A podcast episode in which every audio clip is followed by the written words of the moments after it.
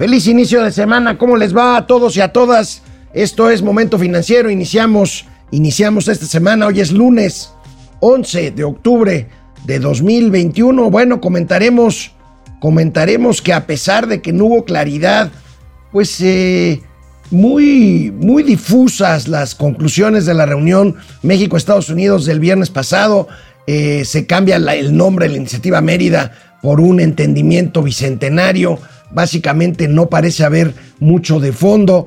Los norteamericanos políticamente muy cuidadosos, muy correctos, pero bueno, hoy sabemos por la nota principal del financiero que eh, Estados Unidos está ya presionando cada vez más por el tema energético, por el tema de la reforma, de la reforma energética. Comentaremos todo esto. El presidente acepta eh, finalmente el canciller lo convence y el presidente viajará el 9 de noviembre a Nueva York, a los Estados Unidos, a la instalación del Consejo de Seguridad cuya presidencia tendrá por un tiempo nuestro país, México. Ahí estará el presidente y advirtió o adelantó que hablará de la corrupción como el principal problema del mundo. Vamos a comentar esto. Eh, bueno, malos datos. Hoy tendremos pues una retaíla de malos datos en cuanto a el desastre de las medicinas, los precios del gas, los salarios reales que caen como efecto de la inflación y la inversión pública. Comentaremos también las fotos, las fotos que causaron un gran escándalo este fin de semana. Emilio Lozoya Austin, exdirector de Pemex, a quien nadie había visto ni siquiera cuando llegó extraditado de España, bueno, pues resulta que lo pescaron cenando en un restaurante de las Lomas de Chapultepec. Mi amiga, la periodista Lourdes Mendoza, eh, tuvo esta exclusiva. Eh, mis saludos y felicitaciones y un abrazo a Lourdes Mendoza, que también es señalada como uno, eh, es una implicada por, por, una de las 17 implicadas por Emilio Lozoya, por una cuestión que Lourdes ya ha demostrado que está equivocado el exdirector de Pemex. Y bueno, sobre esto hay muy buenos gatelazos. Ah, que el ingenio, el ingenio popular y más el ingenio digital está a todo lo que da. Vamos a empezar, momento financiero. Esto es Momento Financiero. El espacio en el que todos podemos hablar. Balanza comercial. Inflación. Evaluación. Tasas de interés. Momento Financiero. El análisis económico más claro. Objetivo y divertido de Internet. Sin tanto choro. Sí. Y como les gusta. Peladito y a la boca. Órale. Vamos, réjete bien. Momento Financiero. El viernes pasado les dimos a conocer aquí en Momento Financiero que se estaba desarrollando en Palacio Nacional y en la Cancillería eh, la reunión de alto nivel entre funcionarios de México y Estados Unidos. Estuvo el presidente, el secretario de Estado norteamericano Anthony Blinken. Blinken. En el comunicado oficial no se habló del tema de la eh, reforma energética. Más bien de seguridad y migración. Ahorita lo vamos a ver, pero hoy el periódico El Financiero da a conocer que ya empezaron las presiones del gobierno norteamericano con motivo de la ley eléctrica. Ahí lo tenemos. Esta ley que está buscando la mayoría calificada en el Congreso mexicano, gobierno de Estados Unidos pone en la mira la reforma eléctrica de México.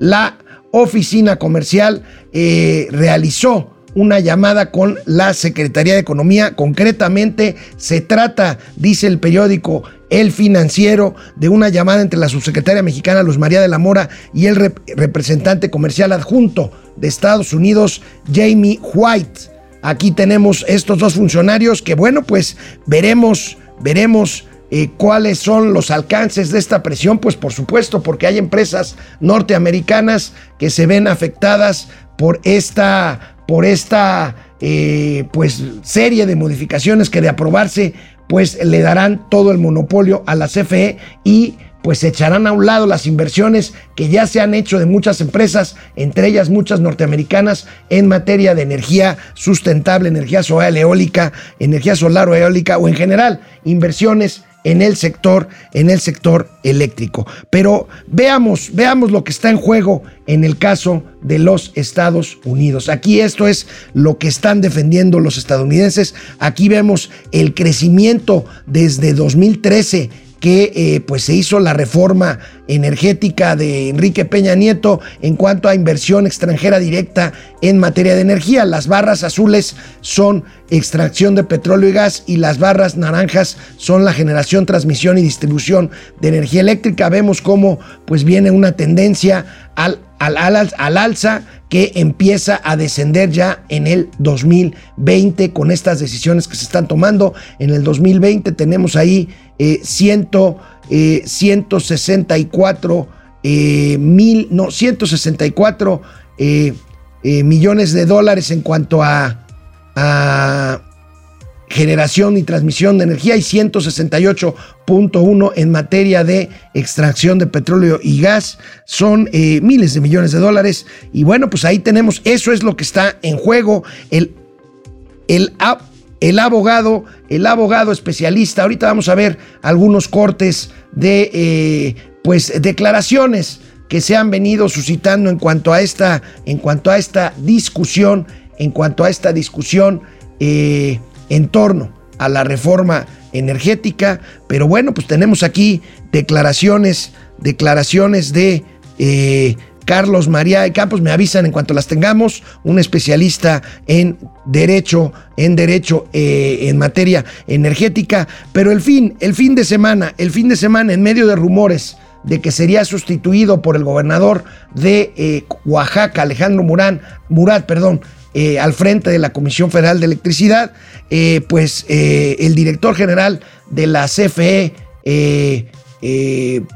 este, Manuel Bartlett Díaz, se mantiene, se mantiene al frente de esta, de esta dependencia defendiendo la reforma energética. Hay un comunicado que sacaron el 8, el 8, el día 8 de de este mes eh, de octubre, el viernes, en donde pues la Comisión Federal de Electricidad defiende, defiende, como lo hizo esta mañana en la mañana, ahorita lo vamos a ver, defendemos la reforma eléctrica, la CFE, la joya del país y la garantía del desarrollo de México, Manuel Bartlett, eh, gerentes eh, divisionales de la CFE, refrendan su apoyo a la iniciativa de la reforma eléctrica, pues bueno, pues no puede ser de otra forma. Y el director general de la CFE llamó a defender los intereses de las empresas casa de, eh, de más de 90 mil trabajadores que trabajan ahí en la CFE. Insisto, en medio de rumores del fin de semana de que el gobernador de Oaxaca, Alejandro Murán, tomaría las riendas de la CFE, esto no se ha desmentido, pero tampoco confirmado. El, el director general de la CFE estuvo esta mañana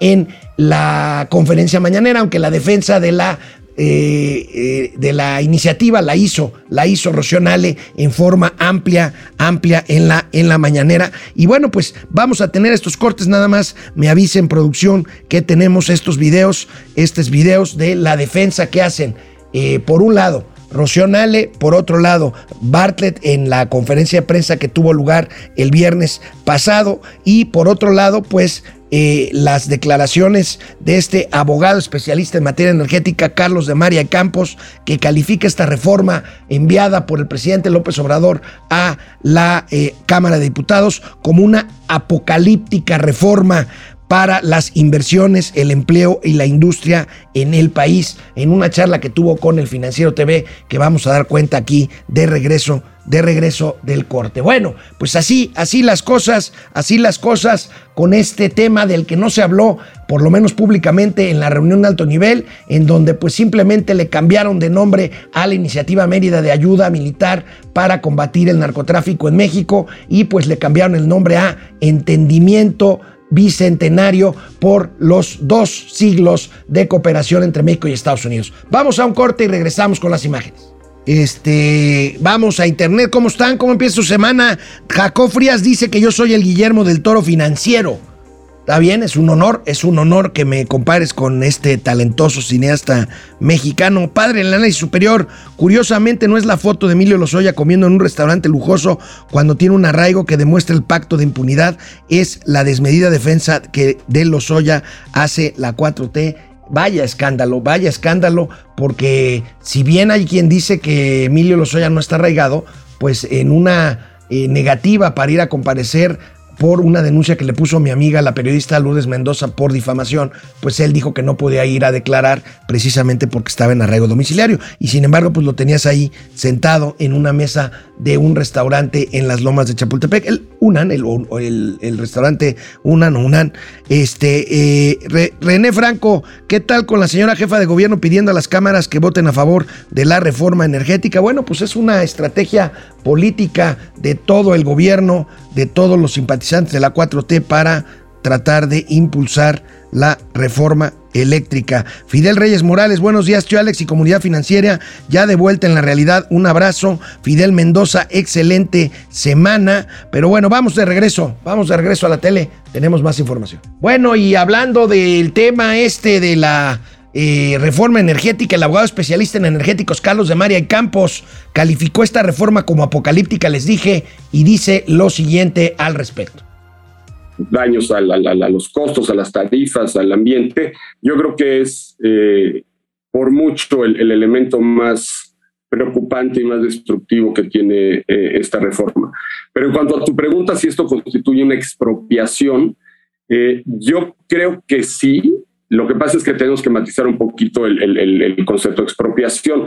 La expropiación es cuando el Estado adquiere para sí mismo bienes o activos que son eh, propiedad de, particulares, ¿no?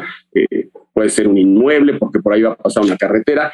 Y en este caso lo que está expropiando el Estado es la actividad, eh, las actividades de la industria eléctrica. La modificación constitucional que se propone establece que será exclusiva, exclusivo del Estado, a través de la Función de Electricidad, las actividades de la industria eléctrica, ¿no? Entonces, con este lenguaje, pues la, única entidad facultada para, eh, eh, para realizar las actividades de la industria es eh, la Comisión Federal de Electricidad.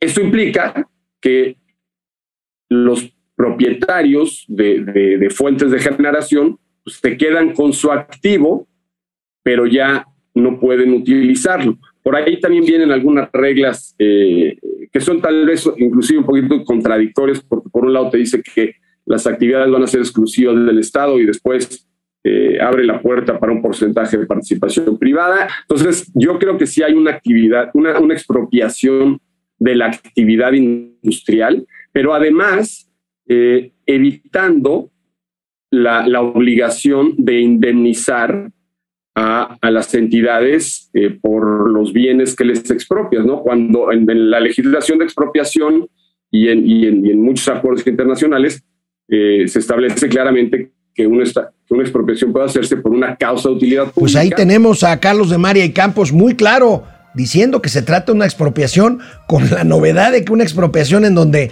no se expropia un hecho, un bien físico, sino una actividad económica y además no hay contraprestación, o sea, no hay indemnización y además los deja ahí con todos los fierros con todos los fierros que ya han invertido para esto. Bueno, y por otro lado, lamentable, lamentable, porque un otrora, un crítico de el gobierno y del poder, un periodista, Genaro Villamil, que ahora es director del sistema eh, de, estatal de radio y televisión del Estado mexicano, precisamente, pues entrevista, entrevista obsequiosamente a Manuel Bartel Díaz en el canal 40 y Manuel Bartel pues hace la defensa que le corresponde a su reforma, que dicen que él fue el que la diseñó, pues veamos. Si es la electricidad tan importante para, para un país, está la dependencia del desarrollo económico, del quién debe tener el control de ese, este, ese tema tan importante. Y nosotros consideramos que quien tiene que tener el control es el Estado mexicano. Así es. Que es el responsable, es el Estado elegido por el pueblo y que es la institución cuyo objetivo es proteger a la población. Nosotros hemos eh, considerado que eh, el, sector privado, cuyo objetivo es ganar dinero, y que es muy legítimo, ¿verdad? está bien para hacer negocios, pero no está bien cuando se trata de, un, de algo tan importante para todos. Y, y la historia demuestra, la historia demuestra que nunca el sector privado ha atendido la necesidad de electricidad del país, nunca. Mentira. Y ahí tenemos a General Villamil muy atento a aquel personaje a su derecha que acusó y muchos acusaron y acusamos de un fraude electoral en, el, en 1988 cuando era, cuando era secretario de gobernación. Bueno, pues lo que no dice, lo que no dice Manuel Bartlett es que estos empresarios, que efectivamente su fin es ganar dinero, están produciendo electricidad mucho más barata, producen eh, electricidad para sí mismos, para autoconsumo, pueden incluso ganar dinero, pero pueden pueden contribuir a una mayor competencia en la energía eléctrica para que al final no seamos los consumidores domésticos los que paguemos más luz o paguemos o paguemos más por eh, productos diferentes de la industria, de productos distintos de, las empresas privadas que eh, pues con tener, al tener la electricidad más cara o la imposibilidad de generar su propia electricidad más barata, pues traslade los precios de sus productos finalmente al consumidor. Y esta mañana en Palacio Nacional fue Rocío la Secretaría de Energía, la que pues se lanzó a defender esta iniciativa del presidente López Obrador negocios. Para garantizar el despacho en orden de mérito de costos de producción y no de manera caótica como se hizo en la reforma energética del 2013, el SENACE, que es el Centro Nacional de Control de Energía, es el que distribuye la electricidad a todo el país. Es un comando de control eh, donde cada minuto la electricidad se distribuye. Se puede estar generando en Chiapas y se puede estar despachando en Chihuahua. Eso lo hace el SENACE y ese se reincorpora a la CFE, siempre fue de la CFE, en el 2013 lo sacaron y fue, tenemos una inseguridad en el sistema eléctrico nacional y pérdida de confiabilidad. Con ello, la CFE va a controlar el despacho de la electricidad y podrá vender su electricidad producida y obtener mayores ingresos. Asimismo, seguirá garantizando llevar a los 46.2 millones de usuarios energía constante las 24 horas a precio bajo. Esto del despacho... Cualquier cantidad de frases inexactas, por no decir mentiras, dijo esta mañana Rocionale. De entrada, la CFE, la CFE puede hacer un espléndido negocio comprando energía barata y vendiéndola y vendiéndola un poco más cara o más cara simplemente. Ahora, si el propósito es, en el caso de eh, tarifas domésticas, no subir la electricidad, pues tampoco la han bajado, aunque la Secretaría, aunque la Comisión Federal de Electricidad ha tenido la oportunidad de bajar el precio porque la adquiere más barata de otros, de otros generadores. Esto no ha sucedido. Es total es total y francamente un fiasco, un engaño apocalíptico, como dijo el abogado Carlos María eh, Carlos de María y Campos. Bueno, les decía que en la reunión del viernes entre México y Estados Unidos no hubo pronunciamientos sobre la reforma eléctrica, pero sí, pero sí hubo, pues por lo menos el cambio del nombre de la, de la iniciativa Mérida para combate al narcotráfico se cambió por el nombre de Entendimiento Bicentenario para conmemorar 200 años de relación bilateral entre México y Estados Unidos. Y aquí vamos viendo rápidamente pues estos comunicados tan difusos que emitieron tanto el gobierno de México como Estados Unidos. Pactan México y Estados Unidos bajar homicidios y adicciones. Como no lo dijeron, ahí están las partes que reclamó cada una, cada una de las, de las delegaciones. Y bueno, pues si vemos también la parte, digamos, de eh, eh, a qué se comprometieron o cuáles son los resultados de cada uno, ahí los tenemos, este, nada concreto, todo como que muy, muy, muy, muy difuso. Estamos hablando de que los compromisos es otorgar el máximo respeto a los derechos humanos, eh, un memorándum de entendimiento para reducir la adicción de las drogas, la red de prevención de homicidios, se incrementaron los esfuerzos de cooperación forense para ayudar a resolver los miles de casos. En fin, yo creo, yo creo, mi teoría es que la iniciativa Mérida seguirá funcionando nada más que con otro nombre. Vamos a una pausa y regresamos aquí a Momento Financiero. Estamos de regreso aquí a Internet. ¿Cómo ven este tema de, ay, de la reforma, de la reforma eléctrica? Eh, Fidel Mendoza, excelente semana igualmente. Fidel Héctor Achar, Aschari. Saludos desde Puerto Vallarta. Este, ya me están aquí, quieren alburear. Saludos desde Puerto Vallarta. Saludos para allá. Eh, Alejandro Méndez Sánchez. Hola, buen día desde Querétaro. Eh, Fier, Firemo, Firemo.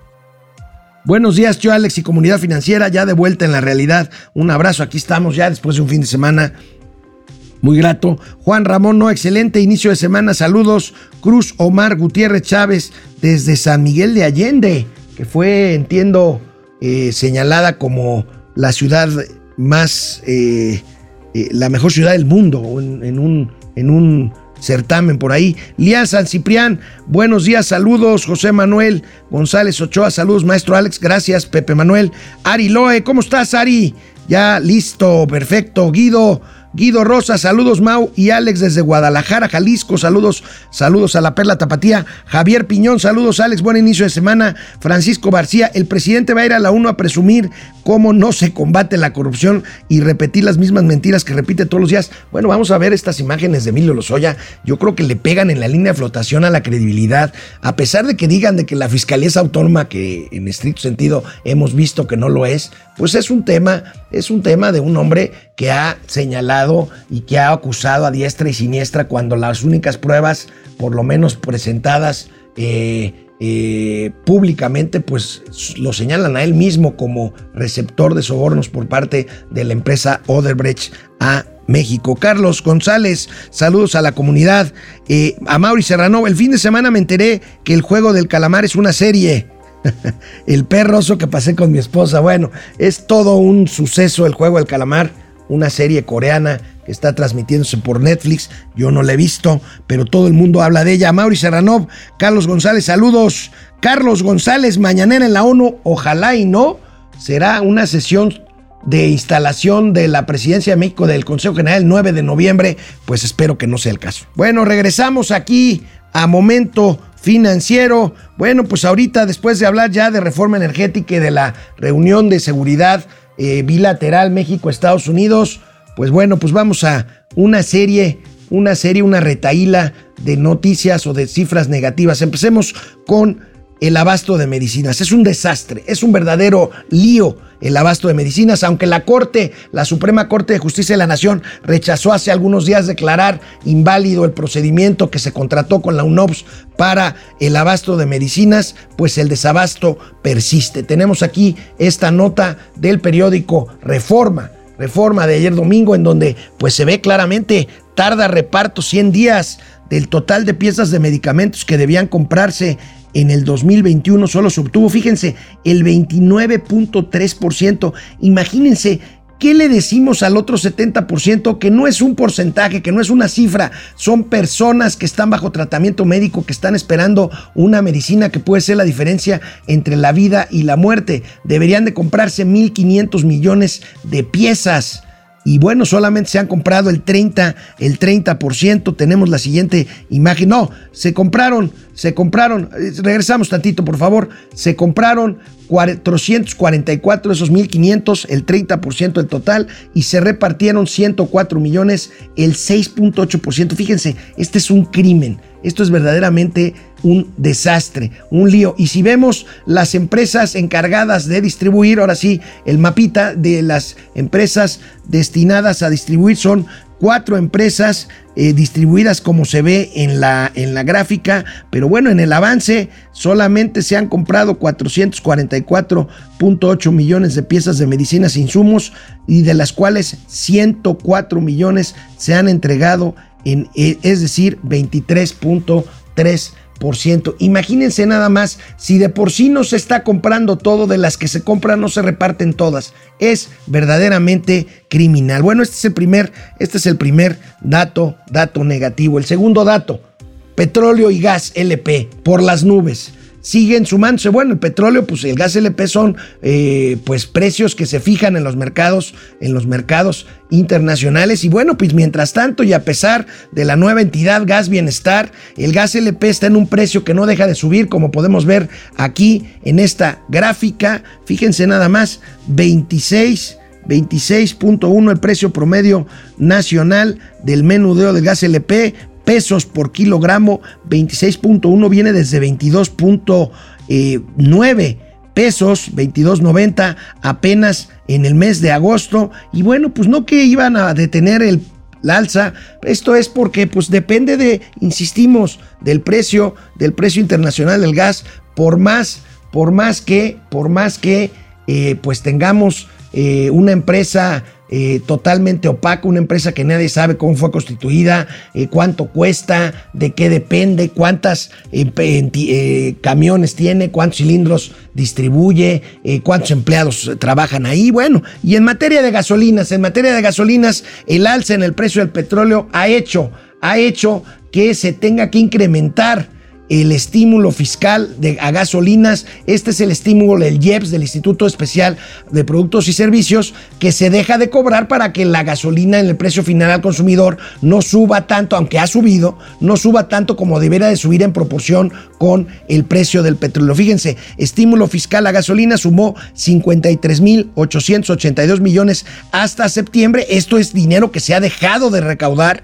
y el monto por el subsidio otorgado a la importación y venta de es 15 veces más al comparado con el de 2000, con el de 2020. Ahí tenemos el aumento del precio de petróleo, lo que, lo que propicia la recaudación por comercialización de combustibles al noveno mes fue 16.8% menor respecto a la de 2020. Para eso sirve este mecanismo que por cierto fue diseñado en la época neoliberal, para eso sirve. Pero bueno, esto echa por tierra el tema de que no hay gasolinazo, porque a pesar de esta reducción en el estímulo, más bien en la recaudación de IEPS, y aumento en el estímulo, pues la gasolina sigue en precios que han llegado incluso hasta 23 pesos por litro en el caso de la gasolina roja. Y es que veamos, y es que veamos la razón de esto, la escalada de los precios del petróleo en el mundo. Ahí tenemos la mezcla mexicana. Fíjense, fíjense cómo ha venido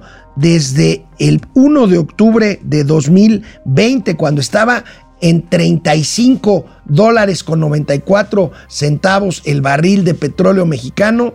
Subió a 64 el 12 de mayo, de marzo más bien de 2021 y ahorita toca el nivel de 74 dólares con 24 centavos el precio del barril de la mezcla mexicana del petróleo. El Bren del Mar del Norte ha, ha rebasado ya la barrera de los 80 dólares por barril de crudo. Y bueno, mientras tanto, México sigue apostándole al tema de pues en lugar de exportar petróleo crudo con estos precios muy buenos, pues sigue, sigue pensando en que en el futuro inmediato eh, los precios no se van a mantener ahí para siempre, pero bueno, en el futuro inmediato apostarle a la refinación. Y bueno, el Fondo Monetario Internacional insiste este fin de semana en recomendarle al gobierno mexicano que, fíjense, que suspenda o posponga por lo menos la construcción de la refinería de dos bocas en Paraíso, Tabasco. Esto es obvio es obvio que el gobierno mexicano no va a atender esta recomendación y va a seguir con la obra, para mi gusto, absurda de dos bocas que, pues según esto, se tiene que eh, inaugurar, que se tiene que inaugurar en 2023 y que pues si se inaugura, se inaugurará por ahí pues algo de lo que haya, pero de ahí a que empiece a refinar todo el petróleo crudo producido en México, bueno, no todo, pero gran parte o buena parte del petróleo crudo para producir gasolinas, pues hay mucho, hay mucho, hay mucha distancia. Y bueno, por si fuera poco, por si fuera poco, eh, a esta mañana, en esta mañana de números, eh, pues no tan, no tan eh, estimulantes. bueno, en septiembre, en septiembre, el salario, el salario real presentó una contracción. ¿A qué me refiero con el salario real? A pesar de que haya incrementos en el salario, hubiera, como lo presume el gobierno de la 4T, pues la inflación hace que estos pues sean rápidamente desdibujados y bueno, el salario real pues es el incremento real después de inflación, porque pues de otra forma pues no, eh, la inflación se está comiendo los salarios. El salario contractual vive en septiembre su mayor caída real en cuatro años, reporta el economista. Fíjense, desde abril la inflación viene acumulando alzas nominales, andamos sobre el 6% anual en inflación y en el noveno mes del año el aumento fue promedio 4.1%, pero el incremento interanual del índice nacional de precios y consumidor de 6%, pues dejó como saldo una reducción real del 1.82% en el, en el salario, en el salario eh, mínimo, bueno, el, el, salario promedio.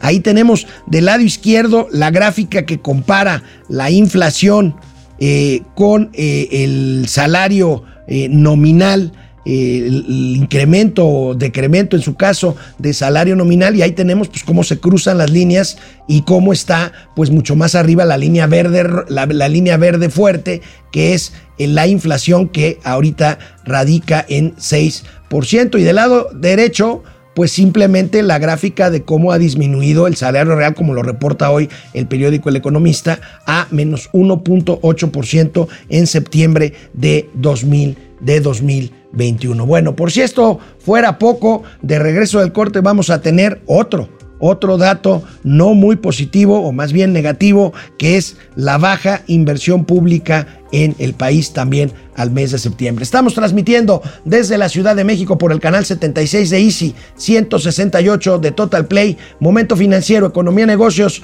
y Finanzas, para que todo el mundo les entendamos. Aquí estamos de regreso en internet. José Almazán Mendiola nos dice, los sobres de dinero que recibía Pío López Obrador eran aportaciones del pueblo. Bueno, eso dice López. Supongo que el de los que, que Lozoya se pase en completa libertad por la Ciudad de México es un nuevo programa humanista de reinserción social para delincuentes. bueno, es un buen comentario dramático, José Almazán, lo que estamos viendo. Jacob Frías, ¿qué onda con la protesta de los gaseros en la CENER? Pues ahí están, ahí están eh, eh, protestando, pero pues parece que no les hacen mucho caso y pues parece que el show debe continuar y pues bueno, pues ahí sigue, ahí sigue el mercado con los precios LP arriba. Víctor Manuel Sapiem Piceno desde Pénjamo, Guanajuato, el machuchón. En México puede recibir 6 millones de dólares en sobornos, estar paseando libre y acusando opositores del régimen de López Obrador, pero no vayas a ser la hija de la cuñada del fiscal porque te meten en la cárcel por nada. Bueno, pues hay ahí un problema personal del fiscal en donde tiene presionada la familia de quien fuera eh, su cuñada esposa de su hermano, por un pleito ahí con una, con una eh, lana, con una lana que tenía el hermano del fiscal, que era muy cercano al fiscal y que bueno, finalmente ahora la eh, arremete contra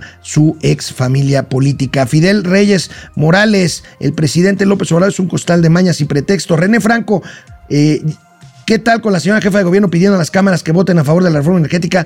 René Franco, ya lo habíamos comentado. Fidel Reyes Morales, viva Ricardo Anaya, viva el PAN, viva México. Bueno, no, viva quien quiera, hombre. Fidel Mendoza, reforma 4T es igual a retroceso en todos los sentidos, sectores, territorios, excepto a los más infames. Fidel Reyes Morales, López Obrador es un mediocre, dice Fidel Reyes. Juan Manzanero, muy buenos días, Alex, buen inicio de semana. Gracias, Juan Manzanero. Eliseo Hernández eh, Martínez, buenos días. ¿Por qué todo lo repite dos veces? ¿Yo? Trataré de no hacerlo, Eliseo. Ah, AMLO. AMLO. Seguramente. Bueno, el tema este de las vivas al PAN y a Ricardo Naya, aquí no somos para hacer ni vivas, ni loas, ni eh, nada de por el estilo. Críticas, pues bueno, tratamos de documentarlas, dar nuestra opinión y expresarla para que ustedes saquen su mejor conclusión. Vamos Vamos a la tele, de regreso. Veamos ahora las cifras de inversión pública, las cifras de inversión en infraestructura, que ha visto reducido su nivel desde hace años, documenta el periódico Reforma el día de hoy en su edición impresa y por supuesto también en su edición de la página web. Quedan a deber inversión pública será en 2022 de apenas el 3,5% del PIB hay cálculos, hay cálculos, queda por, bueno, queda por debajo del 4.3% ejercido en promedio entre 2014 y 2019, 3.5% del PIB. Hay quien dice que lo mínimo indispensable para poder aspirar a una mejor realidad económica es que se invierta el 5%. Vamos a ver, vamos a ver este diferencial cómo nos afecta, pero bueno, el gasto de inversión no ha podido recuperarse y se mantiene lejos del 4.5%, es lo que les decía, recomendado por el Banco Mundial, 4,5%, algunos dicen que es 5%, y vemos del lado derecho, pues la forma en que se cayó incluso, incluso ya en el gobierno, todavía en el gobierno de, de Enrique Peña Nieto, de 5.9 puntos como porcentaje del PIB, a tan solo 3.1 en el 2018, creció ligeramente a 3,5% en el 2020, baja a 3.3 en el 2021 y se espera que aumente ligeramente en el 2022. De cualquier forma, es un, es un eh, nivel, nivel bajo es un nivel bajo con respecto a lo recomendado para poder aspirar a índices de crecimiento, de crecimiento eh, mayores. Bueno, y este fin de semana este fin de semana se supo que finalmente 136 países respaldaron esta propuesta que se discutió en el seno de la OCDE, de la Organización para la Cooperación y el Desarrollo Económico, a fin de imponer un impuesto global mínimo del 15% a las transnacionales, a estas transnacionales que operan en todo el mundo y que graban o tributan en un país paraíso fiscal en donde menos paguen impuestos a pesar de que obtengan utilidades en cualquier cantidad de países del mundo. Estamos hablando de eh, pues empresas como Amazon, como Netflix, como Google, como, como Apple. Y ahí tenemos OCDE, acuerda impuesto global a multinacionales. El acuerdo recibió el respaldo de estos 136 países y deberá estar implementado a partir de 2023. Yellen, Janet Lennon, la secretaria del Tesoro, confía que en Estados Unidos lo adopten lo antes posible. Y bueno, pues esta es una forma, forma de redistribuir, de redistribuir riqueza. Por supuesto, eh, no se va a lograr, eh, pues lo que muchos piensan como que eh, revertir esta grave, grave y gran diferencia en cuanto a tenencia de riqueza por parte de unos pocos contra miles de millones de personas que sobreviven por debajo del nivel del, nivel del bienestar. Bueno, pues ¿de qué, de qué escribí hoy? Hoy escribí Hoy escribí mi columna en El Arsenal, en eh, RRC, en eh, DDC también. Pues bueno, escribí de eh, el tema de la destrucción institucional en la 4T. Es impresionante, es inaudita la capacidad de la 4T para destruir entramados institucionales. ¿A qué me refiero con esto?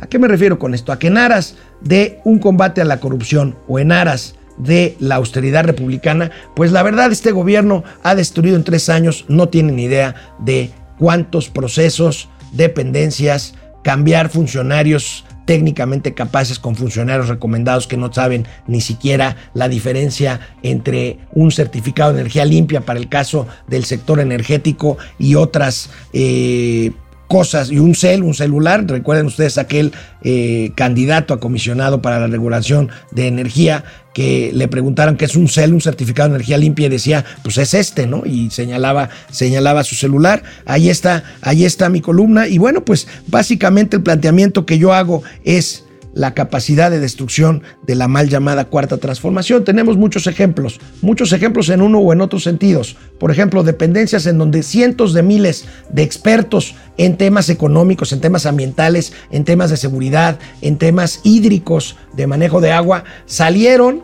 ¿Por qué? Pues porque les bajaron el sueldo o porque simplemente el presidente eh, emitió una ley en la cual les prohibía trabajar después de ser funcionarios públicos en un cierto sector, trabajar 10 años no podrían hacerlo en empresas privadas del mismo sector en donde hubiera trabajado. Entonces hubo una desbandada, pero bueno, eso no fue todo. Hubo pues la, desaparición del Seguro Popular, en lugar del INSABI, ya vimos el desastre en el manejo de medicamentos, otros engaños.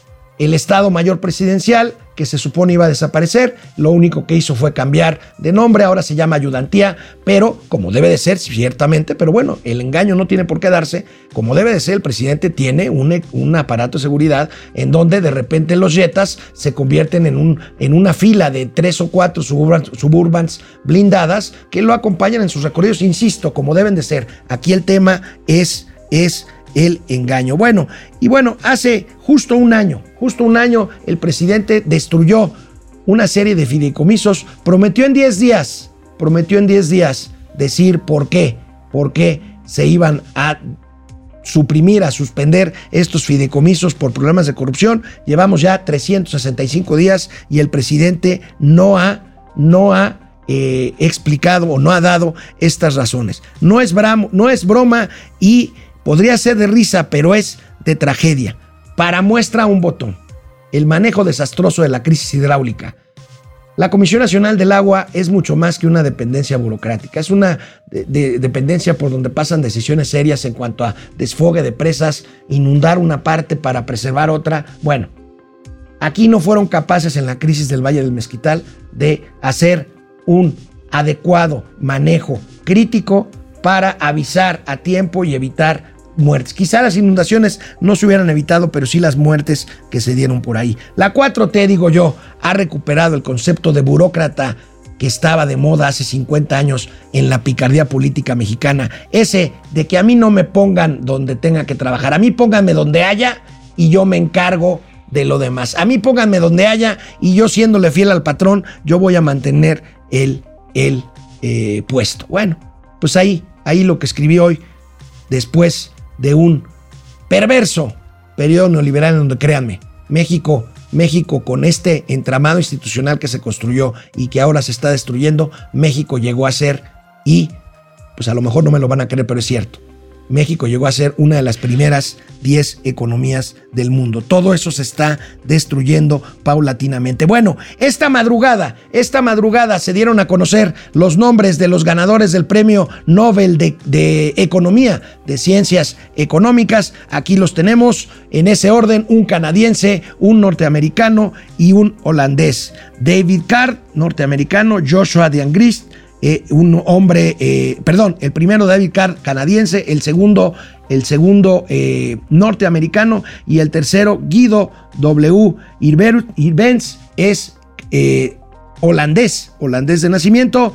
Este premio Nobel es otorgado por sus investigaciones y descubrimientos en torno a la economía que tiene que ver con el sector, con el sector laboral, con el sector del empleo. Bueno, antes de ir al último bloque de Momento Financiero, veamos las fotos de Emilio Lozoya Austin cenando en el restaurante Unan de las Lomas de Chapultepec este sábado por la noche. Ahí las tenemos, las publicó Lourdes Mendoza, allí está Emilio Lozoya acompañado de otras personas. Lourdes Mendoza llegó al lugar a tomarle, a tomarle estas fotografías y bueno, pues el asunto ahorita vamos a ver es la diferenciación de los tratos. Ahí tenemos estas imágenes que han verdaderamente escandalizado a todo el país y al mundo, porque se trata de un hombre que es procesado por corrupción y que es señalado como una de las piezas fundamentales en la corrupción del sexenio anterior, pero que ahora este gobierno lo protege porque es una suerte de testigo protegido. Volvemos,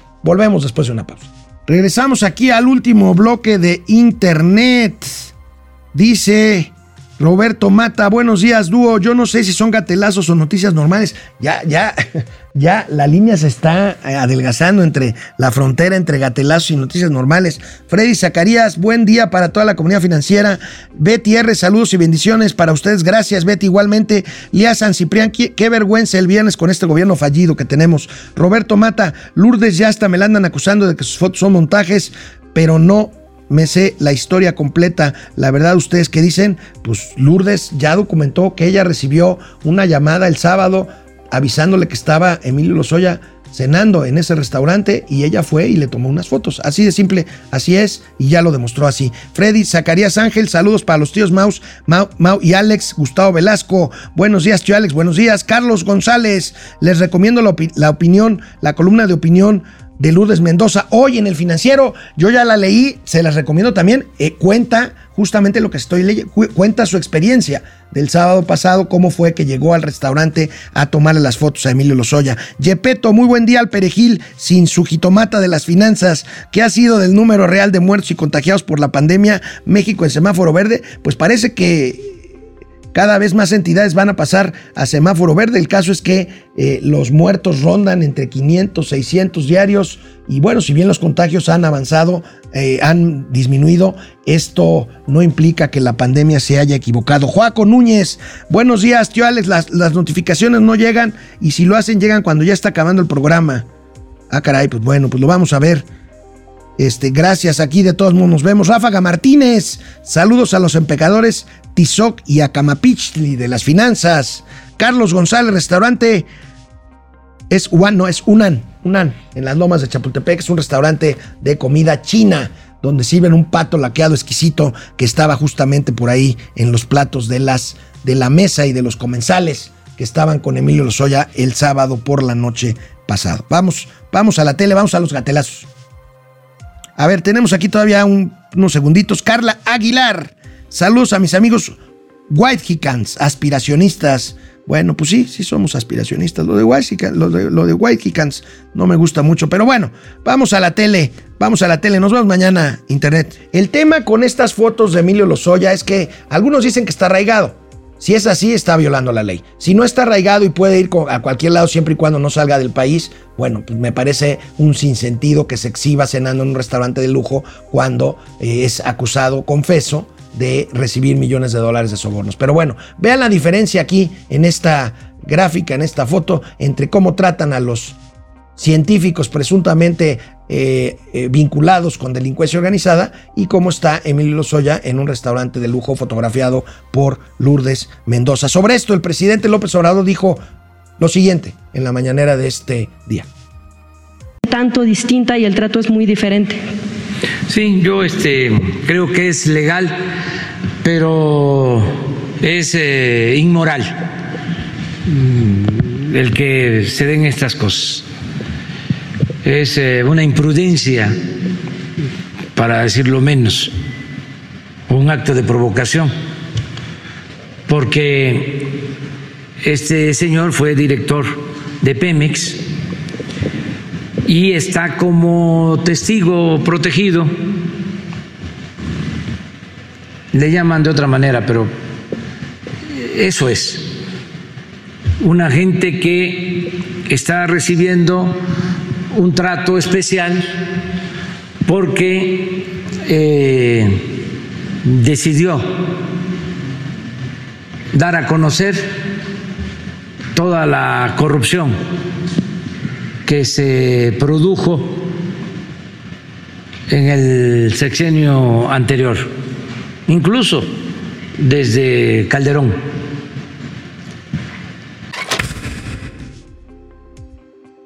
Pues ahora resulta, el presidente pues salir al paso de algo que es realmente delicado para él. Pero bueno, decían ahorita, me decían eh, en internet que se estaban comunicando con nosotros de que cada vez las noticias parecen más gatelazos. Y pues sí, miren, miren esto que despertó esta fotografía de Emilio Lozoya inmediatamente, inmediatamente a partir del mismo sábado. Aquí está el primer gatelazo. miren nada más, ahí está eh, Ricardo Anaya con sus, ¿se acuerdan de aquel video donde estaba comiendo tacos? Ni siquiera se agarrar el taco, pero bueno, ahí está el ingenio, el ingenio mexicano, eh, el ingenio mexicano. Ahí tenemos al presidente López Obrador supuestamente sirviendo este pato laqueado, que es la especialidad de ese restaurante donde estuvo Emilio Lozoya el sábado, el sábado por la noche. Y en cuanto a la reunión del viernes con los estadounidenses, los funcionarios México-Estados Unidos, pues también un gatelazo, se comentó mucho la cara de Marcelo Ebrard mientras Andrés Manuel les daba una lección de historia nacional a los gringos. Veamos al norte a protegerse. Lo detienen en eh, Coahuila y lo llevan preso a Chihuahua. Eh, y él es el iniciador de nuestro movimiento de independencia. Eh, un luchador social extraordinario porque no solo buscaba la independencia, sino quería que se aboliera la esclavitud. Luego, en la segunda transformación, el presidente Juárez va al norte. Ahí está, una reunión de alto nivel México-Estados Unidos, como si no hubiera temas, temas que abordar o que comentar aunque sea públicamente. Pero bueno, ¿vieron la cara de Marcelo Obrar? Aquí otra vez el ingenio de los memes. Aquí tenemos este gatelazo de hoy. ¿eh? Ahí, Star Wars. No, bueno. No, no, no, no, no, no, no, no, bueno. Como todos los lunes, como todos los lunes, tenemos al gran, al gran champ con su pieza de fin de semana. Vamos a ver. Que lucha por la justicia no tiene nada que temer. Además, yo tengo mi ángel de la guarda. ¿Quién? ¿Los Ollín? Pucha, hasta hace rato no lo veo, ¿eh? Pero igual no lo hemos extrañado tanto. Usted siga diciendo sus cosas. Voy a repetir. Repita. No traigo guardaespaldas, ni me traslado En carros en carros blindados. blindados. Esa es buena, ¿eh? Tengo mi conciencia tranquila. El problema está arriba, Problema hasta arriba. no abajo. No, no. Muchas gracias por la publicidad, señor. Ya párale, ¿no? Tranquilo. Son mentiritas piadosas. ¿A poco crees que la gente sigue creyendo usa dieta? Y eso de, el problema es allá arriba. Eso ya fue iniciativa del señor. Está bueno. Hay molletes, ¿eh? Por si gustas. ¿Molletes? Órale, pues. Déjame apurarme con esto. Ahí viene Lili Telles. Ay, nanita. Ahí viene Lili Telles. Ay, nanita. Bueno, el secretario de Desarrollo Urbano y Territorial del gobierno de la 4T, Román Meyer, pues quiso quedar bien con su patrón y subió una fotografía de lo que eh, pues pudo haber sido y no fue el aeropuerto internacional de la Ciudad de México. Pues sí, está, está lloviendo, está lloviendo y bueno, pues se inunda, se inunda una obra que estaba prevista para, primero, el concreto me dicen los ex- expertos que está intocable, o sea, está en buenas condiciones. Segundo, pues es obvio que una obra que consideraba un bombeo permanente, pues, pues no está bombeándose y pues ahí se encharca, se encharca, porque no son ni siquiera unas inundaciones eh, que eh, vuelvan otra vez el lago de Texcoco como mentirosamente han dicho algunos de que se va a hacer ahí un balneario, un balneario y un centro hídrico, que no es el caso. Por cierto, el aeropuerto de Santa Lucía está en la misma cuenca, nada más que algunos kilómetros más hacia el poniente, hacia el norponiente. Y bueno, viene el cambio de horario ya en los próximos días y uno de los disque periodistas de la mañanera, pues, le llevó la queja al presidente. Que haya alguna modificación, será posible que en algún momento nos devuelvan eh, pues esta hora de sueño que nos, que nos robaron, como dijera don José Gutiérrez Vivó. Sí, este. Nosotros hicimos un estudio para saber si había ahorros, si nos convenía. Y me acuerdo que eh, estuvo tratando este tema la secretaria de Energía. Y en efecto, mañana viene, el lunes, va a estar con nosotros para informar sobre la reforma energética. Entonces le vamos a pedir que eh, nos explique sobre este asunto, si te parece. Bueno, pues hasta eso le llevan al presidente de la República en las mañaneras. El próximo eh, domingo 31 de octubre, el último domingo de este mes, eh, cambiará el horario, llegaremos, eh, terminará el horario de verano y llegaremos al horario normal que teníamos antes de, de implementar esa medida, contra la que ciertamente el presidente López Obrador, cuando era opositor, no estuvo, no estuvo de acuerdo. Bueno, no estaba de acuerdo con nada. Pero bueno, esta, esta medida tiene que ver con muchos factores. A mí en lo personal no me gusta el horario de verano, pero bueno, eh, es un tema personal.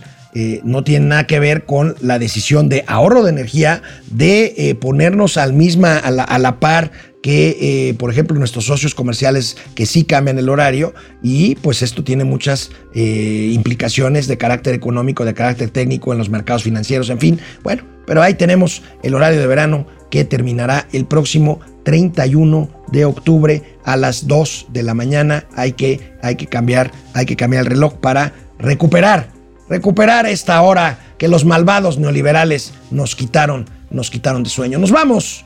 Nos vemos mañana martes.